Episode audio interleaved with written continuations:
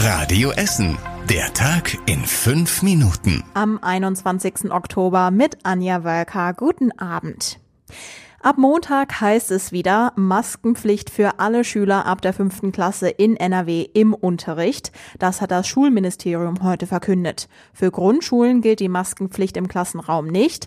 Dort dürfen die Grundschüler die Maske abnehmen. Außerdem soll regelmäßig gelüftet werden. Alle 20 Minuten soll Stoß gelüftet werden. In den Pausen soll durchgängig gelüftet werden. Die Stadt begrüßt die eingeführte Maskenpflicht an den Schulen. Die Maßnahme sei sinnvoll. Außerdem würde damit eine einheitliche Regelung in ganz NRW geschaffen werden. Auch das Lüften sei an allen Schulen in Essen sichergestellt. Zwar gäbe es vereinzelte Schulen mit vereinzelten Räumen, wo es beim Lüften Probleme gäbe. Diese Räume würden aber schon seit Anfang der Pandemie nicht benutzt werden. Anträge für Luftreinigungsgeräte für Räume mit Lüftungsproblemen laufen aktuell noch nicht. Die Verfolgung der Kontakte von Corona-Fällen bei uns in Essen soll wie gewohnt weitergehen. Aktuell gibt es fast 500 Corona-Kranke bei uns. Die Stadt sagt, dass sie deshalb gerade an ihre Grenzen stößt. Wenn die Zahlen so hoch bleiben wie aktuell, können wir die Nachverfolgung nicht mehr sehr lang aufrecht halten. So hatte sich eine Stadtsprecherin gegenüber Radio Essen geäußert. Deshalb sollen jetzt weitere Mitarbeiter helfen, sagt Gesundheitsdezernent Peter Renzel im Radio Essen Interview. Wenn wir bestimmte Arbeitsprozesse in der Kontaktnachverfolgung auch mit Menschen erledigen können, die kein, keine unbedingte medizinische Grundausbildung haben, äh, dann werden wir diese Prozesse etwas ähm, segmentieren, so dass es weitere Mitarbeiter gibt, auch aus der Stadtverwaltung, die dann in die Kontaktnachverfolgung einsteigen. Außerdem setzt die Stadt Medizinstudenten ein. In anderen Städten hilft auch die Bundeswehr bei der Verfolgung der Kontakte. Das will die Stadt erst einmal nicht. Sie schließt aber nicht aus, dass sie die Bundeswehr später doch noch um Hilfe bitten muss.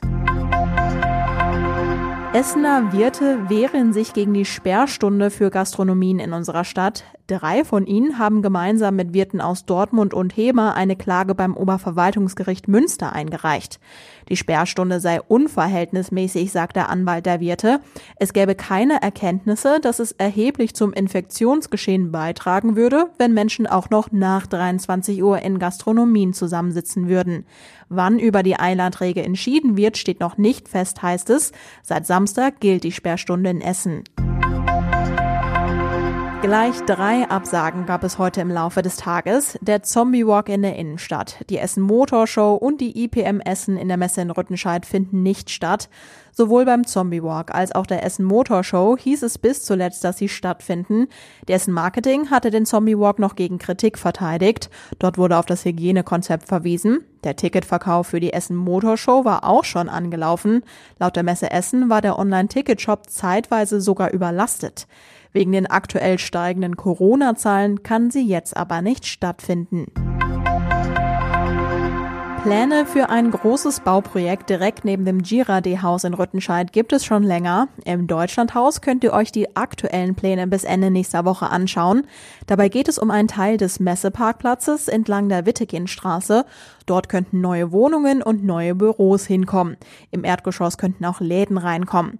Für nächste Woche ist auch eine öffentliche Diskussion geplant. Wie ihr teilnehmen könnt, lest ihr in unserem Nachrichtenartikel auf radioessen.de. Und was war überregional Regional wichtig? Bundesgesundheitsminister Spahn ist positiv auf das Coronavirus getestet worden. Das teilte das Gesundheitsministerium mit.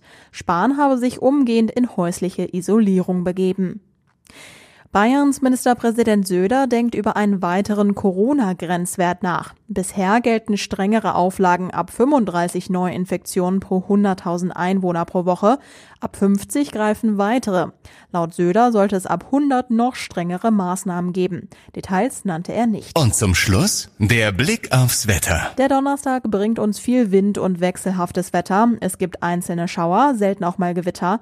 Zwischendurch lockert es mal auf. Die Temperaturen erreichen maximal 19 Grad. Die nächsten aktuellen Nachrichten bei uns aus Essen gibt's morgen früh ab 6 Uhr bei Radio Essen im Programm. Euch noch einen schönen Abend. Ciao. Das war der Tag in fünf Minuten. Diesen und alle weiteren Radio Essen Podcasts findet ihr auf radioessen.de und überall da, wo es Podcasts gibt.